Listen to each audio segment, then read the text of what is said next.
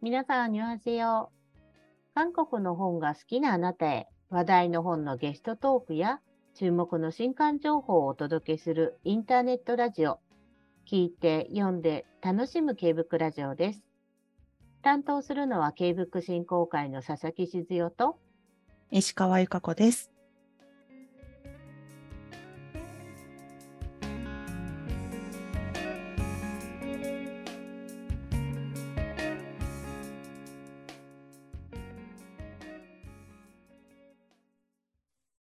11月がスタートしました。いよいよ今年もあと2ヶ月です。早い。さて、本日も K-BOOK フェスティバル2022特別バージョン、これ一押しです。をお届けします。フェスティバルに出展いただく出版社の皆さんに一押し本を紹介いただくものです。本日は出版社公の伊藤昭恵さん、青春出版社の手島智子さん、世界思想者の東聡さんにお越しいただきました。皆さん本日はようこそお越しくださいました。よろしくお願いします。よろしくお願いします。はい、よろしくお願いします。えっと、実はね、あの、今日お三方、皆さん、あの、はじめまして、私もはじめましてでしたし、あの、緊張されてるかと思いますが、リラックスして楽しんでいただければと思います。ではですね、まず、それぞれご自身の自己紹介をお願いします。で、前回から少しね、あの変化をつけたいなと思いまして、自己紹介で一つずつお題をお出しすることにしました。ぜひそちらも一言交えてご挨拶をお願いします。今回のお題は、皆さんが初めて読んだ韓国文学、K-BOOK 何でも結構です。それは何でしたか？それをぜひ教えてください。ということで、はい、今回も、えー出版社名の愛用順でいきたいと思いますので、では、今、伊藤昭恵さんお願いします。よろしくお願いします。皆様、こんにちは。出版社クオンであの本の進行管理ですとか、あとはあのクオンのエージェントの業務を担当しています伊藤昭恵です。よろしくお願いします。はい、お願いします。初めて読んだ韓国文学はあの本当にかなり前なんですけれどもあの韓国の友達ができて図書館で韓国語文学コーナーをよく見るようになって、うん。一番最初に手に取ったのがあのなぜかファン・ソギョンさんの「ソンニム」という。ー。でもう全然あの韓国の歴史のことも全然わからなかったですし、あの理解できてたかどうか怪しいんですけれどもなんかとんでもないもの読んじゃったなっていうもうあのええ。読書体験がすごく強烈に残っていました。はい、えー、それ何年ぐらいのことですか？もう今からに10今から10年ぐらい前。すごい。最初の一冊、それは。なのであの逆にクオンの本を読んだ時に、ええ。あなんかすごいあの軽さがあるなと。クオンの本で初めて読んだのは長崎パパだったんですけれども、あのあなんか韓国文学でもこういう軽さがあるものがあるんだなと思ってそれでクオンを読むようになったというきっかけもあります。なるほど、そうだったんですね。いや、はい最初の一冊目すごいなと思います。私はまだ手に手に取ったことがないので。でもあのすごいいい作品だと思うのであのぜひ機会があればおおお、わかりました。ありがとうございます。願いします。はい。では続いて、青春出版社の手島智子さん。はい、お願いいたします。よろしくお願いします。はい。青春出版社の手島と申します。はよろしくお願いします。はい。えっと、あの、私、えっと、今のちょっと、クオンの昭恵さん、昭恵さん、えっと、伊藤さんのちょっとお話を聞いて、すごいなんか自分が言うのが恥ずかしくなっちゃったんですけれども、あの、あんまり、その、えっと、韓国、最初、あの、韓国文学で初めて読んだものとかってメールでいただいたときに、私な、えーなんか読んだことあったっけと思って、すごく焦って、今日の午前中に、あの、佐々木さんに、あの、何でも、本当に何でもいいんですか？みたいな、あの、ちょっとメールをしちゃったんですけれども、あの、いや、なんかもうどうしよう、本当に恥ずかしいんですけど、多分、多分これじゃないかなと思ったのが、はい。これ自分の会社の本なんですけれども、はい。えっ、と、えっ、とですね、2000、いさっきあの調べてきたら2005年に出た本だったんですが、えっ、と、2004年に、あの、えっと、その頃すごくあの、えっと、冬のソナタとか、はい、あのそうですね。あのぐらいの本当にものすごく爆発的にあの韓国ドラマがバーってこう、えー、と流行った頃にあのうちの会社の先輩があの韓流ドラマ館っていうこうドラマの解説本みたいなものを出してですね、うん。で1冊目がその冬のそなた関連の本だったんですけれども、うん。2冊目が「美しき日々のすべて」っていう本をあの2005年に出していてはい。で私が実はイ・ビョンフォンさんが美しき日々で大好きになってしまってあのそれでいろいろ知りたくなって多分読んだこの自分の会社の韓流ドラマ館2美しき日々のすべてが多分最初だろうと。あはい、思ったので、ちょっと、はい ちょっとなんかドラマから入るのどうかなと思ったんですけどあ、。大丈夫です。あの、はい。ありがとうございます。あ、はいちなみに手島さんは編集担当でいらっしゃるんですね。そうです。あのずっとあのか青春出版社に入ってからもうはいずっと書籍の編集をやっております。あそうですか。はいありがとうございます。はいあいや、えっ、と、いいんです。あの、やっぱり K-BOOK 幅が広くてですね、韓国からの翻訳本もあれば、韓国に関連するものを紹介いただく本ということで、K-BOOK はたくさん幅広くあの考えてますので、ありがとうございます。えっ、と、個人的なことを言うと、私が韓国にハマったきっかけも、イ・ビョンホンさんのい 美しき日々でしたので、はい、とてもその時点で今、親近感を覚えております。はい、よかあったです。りがとうございありますがとう。ございます。はい。では、正解し思想者の東さん、いかがでしょうか？ご紹介、まずご自身の自己紹介をお願いいたします。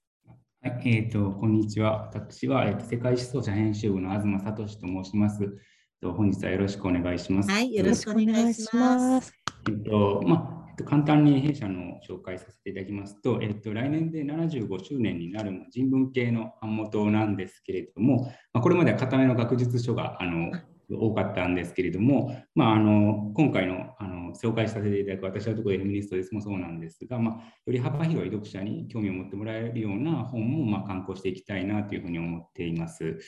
で、えっと、私自身は、まあ、あのこの本であるとか、あと、えっと、大学教科書のシリーズなんかを担当したりしています。はい。で、えっと、初めて読んだ K-BOOK なんですけれども、えっと、まあ、私、ちょっと別の意味というか、まあ、恥ずかしいんですけれども、あの篠原司さんの妻を見とらず韓国人という本なんですけれども、おーあのまあ、ちょっとそのプライベートと関わってて、しかもタイトルそのまんまなんですけれども、私が、ねあのソウル出身のまあ妻と結婚する少し前にああの読みまして、はい。で、まあ、あの内容はすごく面白くって、まあ、篠原さんのこのパートナーさんの性格だとか言動だとか、まあ、それに対するその篠原さんの感じ方だとかっていうのを、まあ、読んで、まあ、なんていうか安心感を得た そんな記憶がございます。でまあ、あと、えっと、小説ではなくエッセイなんですけれども、えっとはい韓国語からの翻訳本だと、あの最初に関心を持ったのは、イーランさんの悲しくてかっこいい人って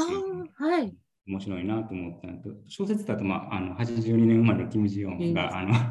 同じぐらいの時期に、はい、読んだそうのでしたね。かなと思います。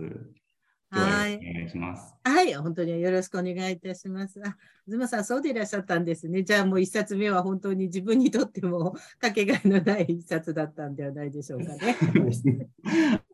成り行きというか。あ、そうでしたか。は。はいはい、ありがとうございます。はい。あの、いや、もう本当に K-BOOK 幅広くいろいろなタイプのものが出ているのでですね、それが大事な一冊だと思います、出会いのね。なので大事にあのしていただければそれぞれと思いました。ありがとうございます。ではですね、各社の K-BOOK への取り組み、まあ、今少し東さんにはね、あの世界思想者さんのお話もちょっといただきましたけれども、どういった K-BOOK としての取り組みをされているかとともに、今回出展登録いただいた作品の中から一押し本の作品をそれぞれご紹介いただけますでしょうか。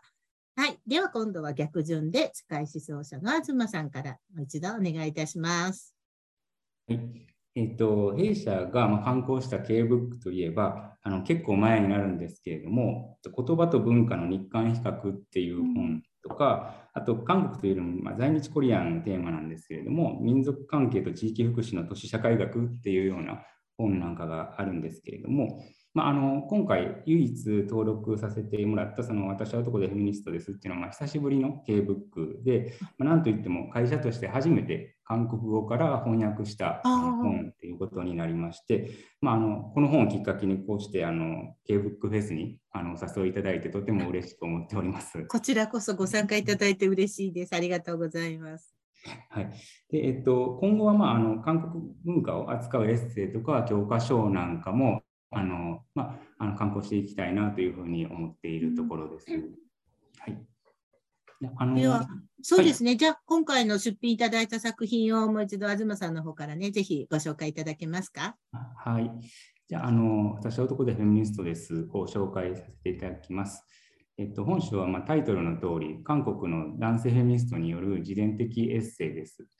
え著者のチェ・スンボムさんは、韓国北東部にあるあのカンヌンというところの男子高校の国語の先生で、ご自身がいかにして、まあ、フェミニズムに目覚め、学び、実践しているかについて書かれています。であの私自身が最初、韓国語で書かれたこの本に惹かれたのは、あの800人の男子生徒を相手にする男子高校の先生がフェミニズムを取り入れた授業をしていると、まあ、そういう紹介文を読んで、あのまだ女子校だとかあの女子の先生だとかだとまだなんとなく想像できるんですけれども、男子校でそんなことが可能なのかっていうのが最初にすごく興味が湧いた部分でして、えー、でまあ、もう一つはあのタイトルでフェミニストですっていうふうに言い切っているところなんですけれども、まあ、あの私自身の、まあ、狭い見聞の範囲なんですけれども、まあ、ジェンダーを議論したり男性学に取り組んだりする男性は、まあ、それなりにおられると思うんですけれどもフェミニストって名乗る男性はなかなかいないのではないかなというふうに思いました。でまあ、もちろん言い切るだけじゃなくて、まあ、そこに至るまでに、まあ、多くの学びとか葛藤とか対話があるんだろうなと、まあ、その表れなのかなというふうに思えたこと、まあ、特にあの男性は男性と対話しようっていうメッセージがあのすごく新鮮だなというふうに思ってあのこの本に惹かれたんですね。であの本の中ではあの男子校みたいなあのどこを向いてもフェミニズムとは無縁そうな人の中であのフェミニズムの授業をする様子が描かれているんですけれども、まあ、例えば、教科書に登場する古典の春光伝と現代の韓国のバラエティ番組と従軍慰安婦についてあの女性の意思が無視され、まあ、あの物のように扱われてるっていう点では同じ現象だっていうふうにして、まあ、並べて議論されるっていう、まあ、そういう授業が紹介されてるんですけれどもこのなんていうか大胆さがすごいなと思いましたし、まあ、生徒の反応とかそれに対するチェさんの感想だとかっていうのが書かれててそれがまあすごく面白いなというふうに思っています。であの他にもさまざまな具体例から語られる著者が経験したこととか考えたことはあの日本に住む私たちも参考になりますしあと母の苦しみだとか若い男性の経験だとか韓国女性の経験なんかあの他者に対する想像力もあのすごくずば抜けていて、まあ、いろいろな方に読んでもらいたいなという思っている本です。またあの端末には読書案内もありましてあの近年韓国で話題になった31冊の本が紹介されています。うん、ですのでここから多くの K ブックを知ることもできるんじゃないかなと思っています。でまあ、あとさらに上野千鶴子さんに、まあ、解説を書いていただいたんですけれども、うん、まあまあ、上野先生ならではの刺激的な解説がついてますので、ぜひあのお手に取っていただけたら嬉しいなと思っています。はい、ありがとうございます。いや、私もあのやはりタイトルであの まず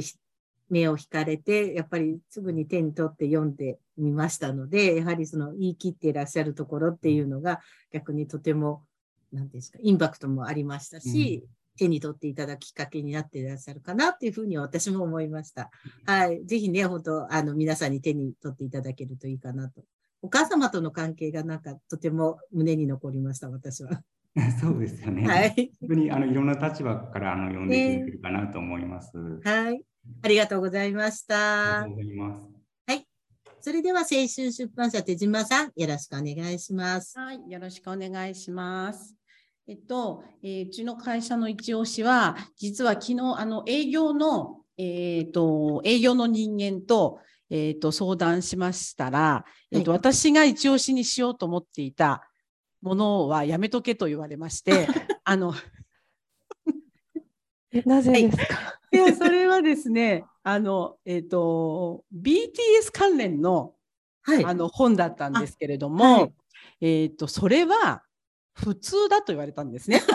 あの、韓国、K-BOOK と BTS って誰でも考えられるっていうふうに言われて、あの、それは、それじゃなくて、もうあの、私の、だから手島のおすすめを言うべきだっていうふうにちょっと営業の担当に葉っぱをかけられまして、はい、えー、とはい、それでですね、えー、と5冊あの提案した中の、えーと、漫画で学べるイ・シオンの英語大冒険っていう、えー、と本が、えーとえー、今回5冊の中の一つに入れさせていただいたんですけれども、はい、今日はなんかあの手島さんがこで喋るんだったら絶対これにすべきだと言われたので、あのこれに、はい、させてちょっといただきます。はい、はい、でそれなんでかって言いますとあのえーと、うちの会社、会社として、例えばそういう K-BOOK とか韓国の翻訳物をどんどん積極的にやっていこうという別に流れがあるわけでは特になくって、うん、あの先ほどのそのあのドラマの本の解説本もそうなんですけれども、結局、1人の編集者があの例えば面白か面白このドラマが好きだからこれの解説本を作ろうとかあの本当に一人の編集者が面白いと思ったものを会社に提案して、うん、えっと、やっているのであの本当にその,、えっと、その人個人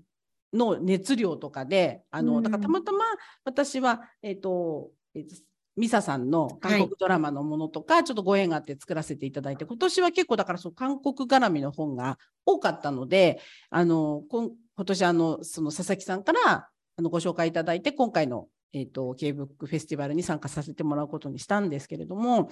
あのえーと、この ECO の英語大冒険は、うん、えーと、去年、えーと、それ韓国のものを翻訳した英語の学習漫画なんですけれども、えっと、小学生向けなんですね。うん、で私あの学習えーと、編集者になっても30年ぐらい経つんですけれどもあの学習漫画っていうのをすごく作ってみたくってですけど1から1から作るのって多分すごく大変で、うん、えーと、だからなかなかチャンスがないまんまあのここまで来ちゃったんですけれどもたまたまちょっとその、えーと、韓国に面白い、えーと、小学生向けの学習漫画があるよっていうのをちょっと教えてもらって、うん、あそれ訳すんだったら一から作るわけじゃないからできるかもと思ってで会社にちょっと提案してでやっぱり成功するかどうかが分からなかったので、えーと、私あの、えー2冊とりあえず2冊だけ版権買うのでもいいんじゃないんですかっていうふうに会社に言ったんですけれどもその時なんか会社はすごくこう新しいことをやろうとしていることに、うん、あのちょっと後押ししてくれる雰囲気がすごくあっていや2冊だったらいっそ3冊買ってやってみなよっていうふうに言ってもらえたのでで1巻あの韓国では何巻までちょっと今あの出てるかうっかり忘れちゃったんですけれどもまだもっと出てるんですがとりあえず3巻まで、えーと買わせてもらって。えーと、作ったんですけれどもあの、えーと、うちの会社、えー、日本では試験に出る英単語っていう参考昔の、えーと、参考書がすごく売れてる会社だったのでそれと英語の学習っていうのがやっぱり相性もいいんじゃないかって営業も言ってくれてで3冊を今年の1月3月5月っていうふうに一月おきにちょっと出させてもらったんですけれどもあのなんかすごくよくできた、まあ、なんか失礼ですけど本当にあの それ韓国の方が作ったんですけどすごくよくできた漫画であの、えーと、実在のイ・シオン先生っていうその英語を教えてらっしゃる英語講師のあの韓国で教えてらっしゃるちょっと有名な方をモデルにした、えっとえっと、小学生が通うような英語塾に、えっと、そのシオン先生という漫画の主人公がいてでそこに、えっと、いろんなこう登場人物が出てきてあの冒険の旅に出るっていうようなストーリーになってるんですけれども、えーと、1巻は認証代名詞のあの巻なんですけれども、えーとえーとですね、アングロサクソン族とケルト民族がこうぶつかっているところにタイムスリップしちゃうんですね。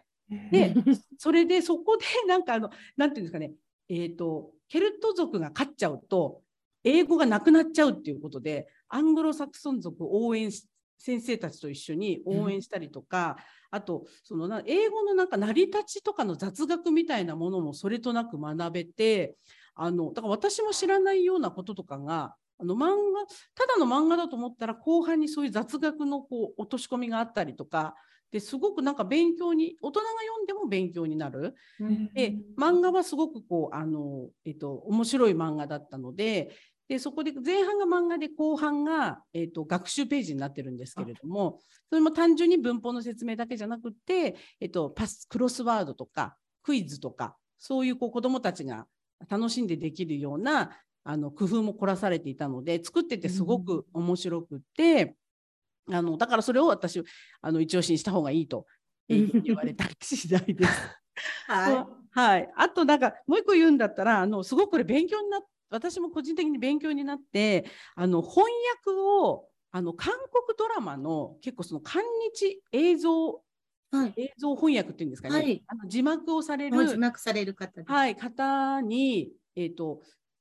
あの漫画の翻訳ってやったことがなかったのでどういう人に頼んでいいかがすごく分からなくってで短い漫画って小回り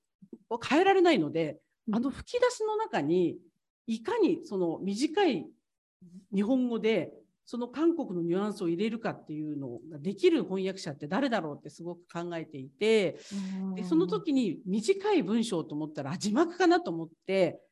でそうしましたら結構その韓国のドラマとかをすごい映画とか訳してらっしゃる方とご縁ができてその方がすごくいいなものすごく言葉にこだわる方だったので、はい、あのそれもすごく勉強になったので、はい、うん。体験的にはあの自分でもいいなと作ってよかったなと思う本になりました。へーありがとうござはい、います。すいません長々と。あ、いえ、あの、やっぱり韓国はすごく英語教育にもね、あの、とても力があるので、英語教材とか、すごく、あの、いいものがたくさん出てるとは聞いているので、やっぱりそういう中でも、で、小学生向けでってあるとところも面白いかなと思いましたし、今、あの、目の付けどころで確かに小回りのある漫画で言うと、役を字幕の方っていうのはすごく、そうなんか今お思わずお聞きしながらうなずいてしました。ああ、いいかもしれないと思いましたので。はい、楽しみですね。拝見させていただきたいと思います。ありがとうございます。す。はい。じゃあ、クオン伊藤さんお願いします。えっと、クオンは出している本の99.9%ぐらいが はい。あの全部韓国に何かしら関わっている本なんですけれどもあの今までは割と小説とかが多かったかなと思うんですが、うん、今年来年は少しちょっと人文っぽいもの人文っぽいっていうのも変ですけれども小説以外のものの観光が少しずつ増えていっています。また変わるかもしれないですけど、クオンのことなので。はい、であの、今年の5冊の中で何を一押しにするかをすごく悩んで、あのキメラーさんが来日されるので、その長編の時々僕の人生も本当に推したかったし、紹介したいんですけど、今回はあのハンガンさんの今年出た詩集をご紹介したいと思います。はいであのなぜこれにしたかというと K-BOOK フェスティバルとのちょっと縁も深いかなと思ったので、あのハンガンさんが第2回の K-BOOK フェスティバルに登壇してくださった時にあのその直前のプログラムで翻訳者対談があってそこで斉藤真理子さんとキム・フナさんがいらしてその場で確かこの詩集をお二人が翻訳しますよっていうお話をしたと思うんですね。でそこからちょっとあの予想以上にクオンの仕切りの悪さで年数 が経ってしまって今年の春ようやくあの翻訳出版が出ました。でハンガンさんが20年余りあの発表する目的ではなくてずっと書き続けていた詩をあの編纂して出したものでなのであのなんでしょうこうハンガンさんとすごく個人ハンガンさんのすごくプライプライベートというのも変ですけれども本当に詩的な部分を言葉を読ませてもらっているような気もするしますしあとはあのハンガンさんの20年余りとキム・フナさん、斉藤真理子さん、編集のサウダージブックスの浅野さんのこの2年余りの時間がやっぱり加わって、さらにデザイナーさんのこうあのこれにかけてくださった時間が溶け込んでいるあの刺繍なので、刺繍というとすごくこう身構えてしまうかもしれないんですけれども、何かこう気になるフレーズとか、ちょっとこう心に留めたいなというフレーズをあの何かここから見つけていただいたりこうちょっとこうよくわからないけど引っかかるというような言葉が詩が一つ二つでも必ずあると思うのであのお勧めしたいと思います。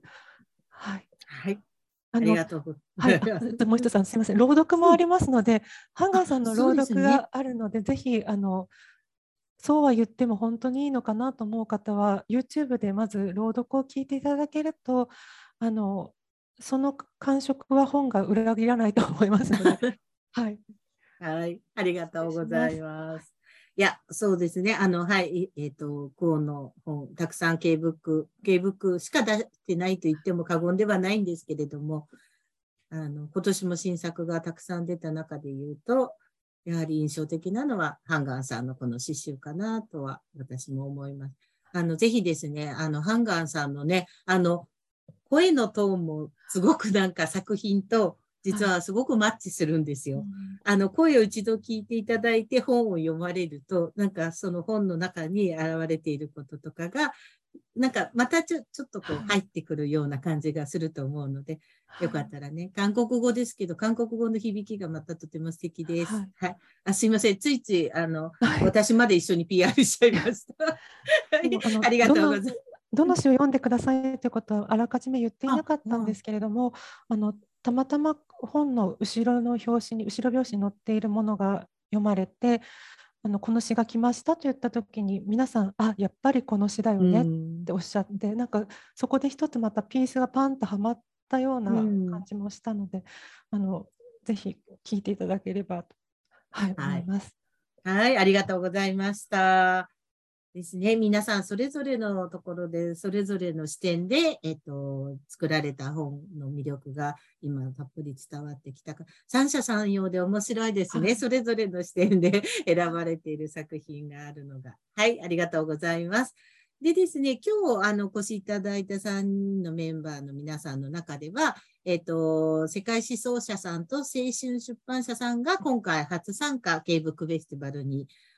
なるんですけれども、あの、何か期待していることとか、こんなことを楽しみにしてます。あるいは心配していることとかありましたら、あの、ちょっと一言いただけるとありがたいです。じゃあ、手島さんから、青春出版社手島さん、はい、お願いします。はい、すいません。あの、期待というか、あの初めてなので、はい、本当にこう不安ばかりというか、なんですけれども、ええ、あのえーとでもこういうこうリアルであの開催されるっていうのはなんかすごくやっぱりありがたいというか、はい、あのえーと、やっぱり空気とか感じられるのであのぜひリアルは本当にこういう場をやっていただいてありがたいってすごく思ってるんですけれどもあのななんていうんですかね、えーと、心配なのはあのこび具合というか、はい、どどのぐらい人がいらっしゃるのかってどんな感じなのかっていうのを心の準備的に知っておきたかったというか。ああ、そうですよね。はい。私たちも3年ぶりなので、ちょっと予測がつきにくいところはあるんですけど、はい。えっ、ー、と、過去の話でも全然。はい。えっ、ー、と、はい、初年度2019年に初めて K ブックフェスティバルを開催させていただいたときに、えっ、ー、と、やっぱり朝一会場する前にはちょっとこう列ができていたのを見て、すごく安心した覚え、思い出があります。で、この前、えっと、1年目とかにも参加いただいた出版社の方が言ってたのは、やっぱり常にこう本当に人はたくさんいましたし、そういう意味ではロビーとか結構混んでましたよね、伊藤さんね。はい、なんかそうあの常に本当に本の前にお客様がいらっしゃるっていう感じ感じでしたよね。はい、はい。あの、そうですね。なんか、そあなんか人が救っていう時間はなかったかなという感じで、はい、はい。一日限りでしたけど、当時で、えっと、一日で1500人弱ぐらいが参加いただいていましたので、うん、えっと、一応これ、あれから3年経って出版社さんの実は当時参加いただいた出版社さんが19社だったんですけど、今回、あまあ、エントリーしていただいたのは全部で46社になったんですね。はい、もうまずそれだけでも、あの会場に設置で販売を直接やっていただける社さんでも、えっと、約40社近くになりましたから、やっぱり、えっと、来場者も約倍ぐらいを想定して、心づもりとしては私たちも1日2000人ぐらいは最低でもいらっしゃるんじゃないかというふうに予想を立てて、むしろそれぐらいは来ていただけるように広報頑張りたいと思ってます。はい、はい、そんな感じだと思います。ありがとうございます。はい、よろしくお願いします。よろしくお願いします。はい、じゃあ、世界思想者、東さん、いかがですか？はい、えっ、ー、と、あの今回、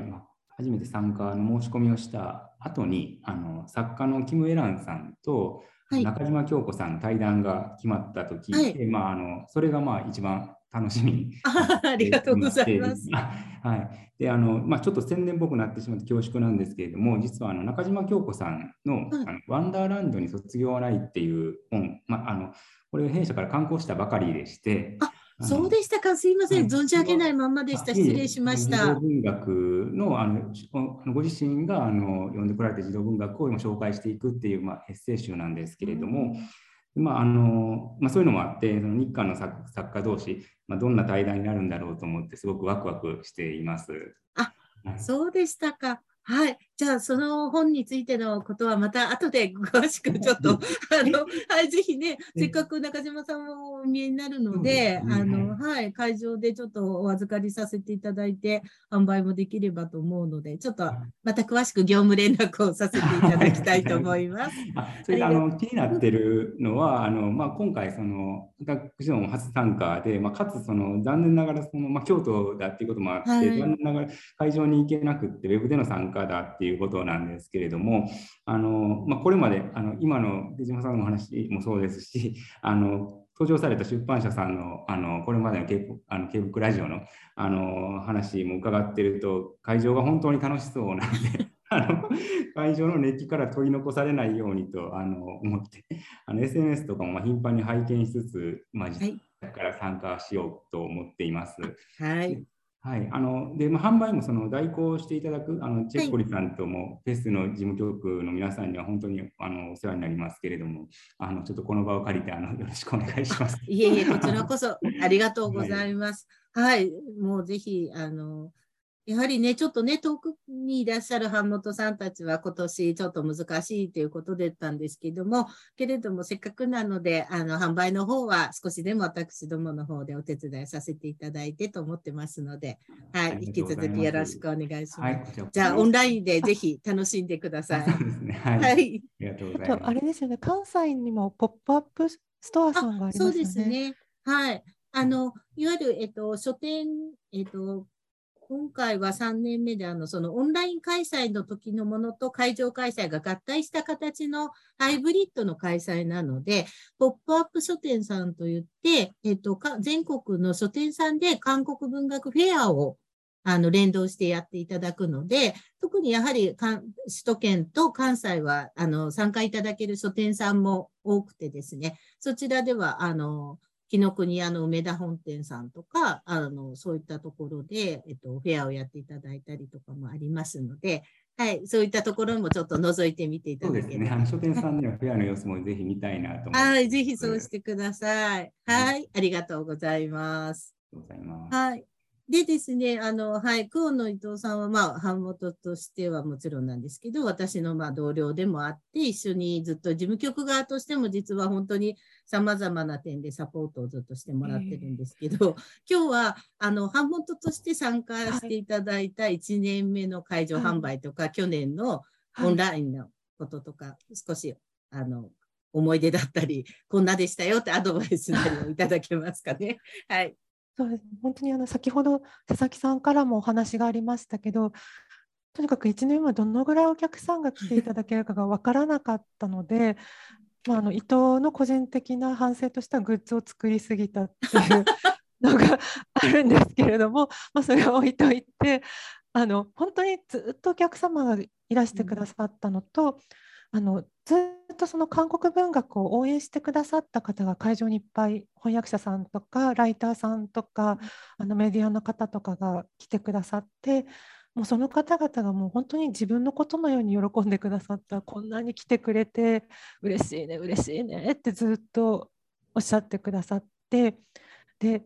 あのこう人はいっぱいいるしこうバタバタしてるところはあるんだけれどもなんかこうみんなずっと笑顔だったなっていうあのなんかこうニコニコニコニコしたあのなんか笑顔がいっぱい残っていたのがあの本当に昨日お題をもらってから一番に思い浮かんだことですね。うん、なんかすごい楽しかったねっていう感じで。そうですね。楽しかったから多分2年目もオンラインには、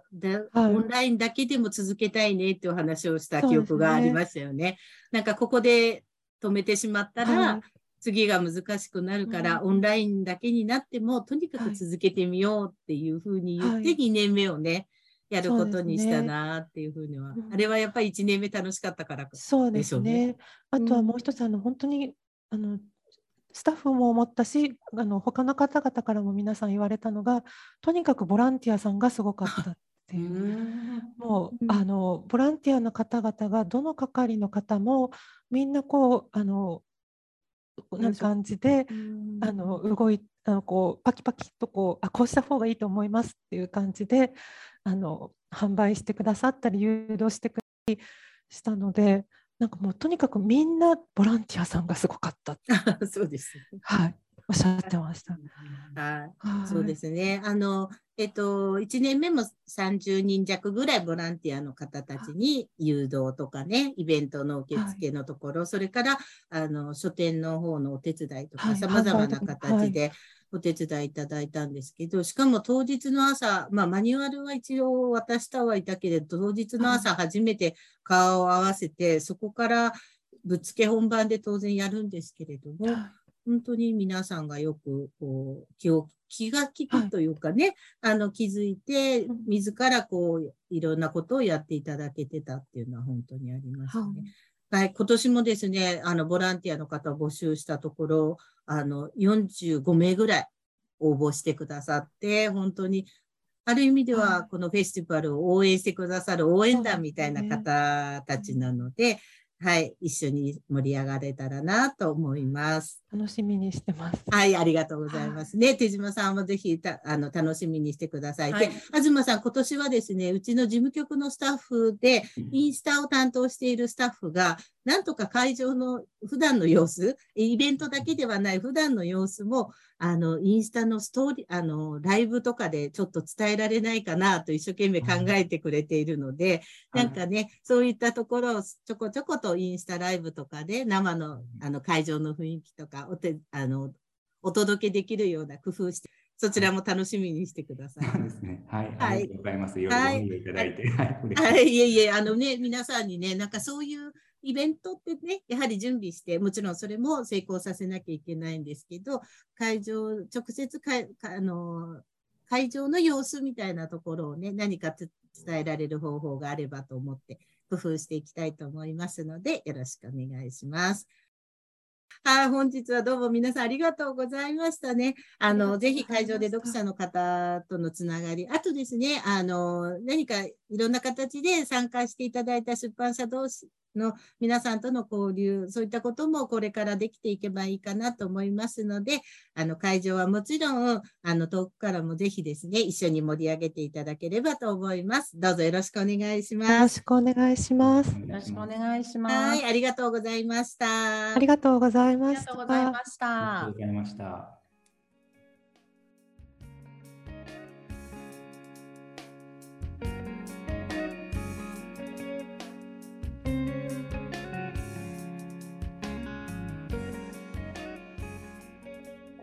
今週も三者三様の本を紹介いただきましたね。また、今週のお題は、初めて読んだ K ブックでしたが、これまたベテラン作家の作品、韓国ドラマ本、そしてご自身の人生とリンクしたエッセイ作品までと、多様な本を紹介いただけました。一押し本も合わせてチェックしてくださいね。それでは今週の新刊とイベント情報を石川さんお願いします。まず1冊目は換気出版から11月9日に刊行される韓国ドラマが教えてくれた大切なことです。こちらはチョンドッキョンチョ、西野春菜役です。韓国ドラマの名台詞から読み解いたエッセイ本です。忙しく生きる私たちに新たな気づきを与えてくれたり、癒してくれる韓国ドラマの名台詞。それを凝縮したエッセイが翻訳されました。韓国ドラマをずっと見てきた人にも、これから見たい人にもおすすめの一冊です。続いて2冊目は、ポプラ社から11月16日に刊行されるパライパンマンマです。こちらはイ・ジユン作絵、新明穂広松由紀子役です。2021年ボローニャ・ラガッツィ賞受賞作で、思いやりの気持ちが心に響く愉快な友達作りを描いた絵本です。可愛いキャラクターと言葉のリズムの楽しさ、漫画のような小回りによる親しみやすい作風も魅力的な一冊です。続いてはイベント情報です。11月12日土曜日14時より、ブラチスラバ世界絵本原画展出品作家によるトークイベントが千葉市美術館にて開催されます。同展の開幕を記念して、韓国よりイ・ミョンエンさんを招き、武蔵野美術大学講師新明穂さんが聞き手を務めます。こちらのイベントは先着80名、当日12時より1階にて整理券を配布するとのことです。詳しくは千葉市美術館の公式ホームページをご覧ください。続いて11月19日土曜日20時より新しい韓国の文学キム・ヨンハ殺人者の記憶法を読むが新大久保語学院イベントプラスにてオンラインで開催されます。登壇されるのはチャットダイアリーハングルで産業日記韓国語中級ドリルの著者キム・ジヨンさんです。詳しくは新大久保語学院イベントプラスの公式ホームページをご覧ください。さて、11月に入りました。今月末には K-BOOK フェスティバル2022 in Japan が開催されます。その中で一つイベントをご紹介します。11月27日日曜日14時より出版社対抗一押しクイズ大会2022が開催されます。クイズの正解者には各社のオリジナル商品やおすすめ本など商品もございます。ぜひ会場でご参加ください。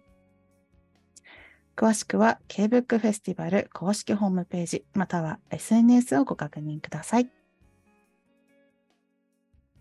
徐々に会場開催のイベントも増えてきましたね。ぜひお出かけしやすいこの季節、足を運んでみてください。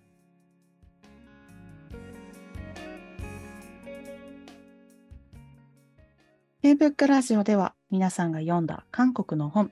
K-BOOK の感想をお待ちしています。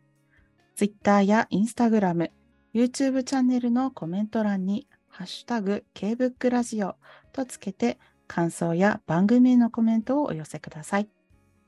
私、これ読みましたのコーナーで紹介させていただきます。皆さんの感想をお待ちしています。なお、K-BOOK ラジオは Spotify、Apple Podcast、YouTube でお聞きいただけます。お好みのプラットフォームでチャンネル登録をよろしくお願いします。また、毎週ご紹介した書籍やイベント情報は各回の概要欄に詳細情報がございますので、ぜひチェックしてください。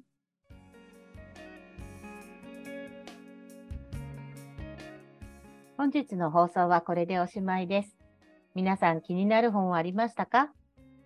各社担当者さんの本以外のおすすめを伺うのも楽しみになってきました。次週は何をお題にしようか、ただいま試案中です。それでは来週金曜日にまた元気にお会いしましょう。アンニョン。アンニョン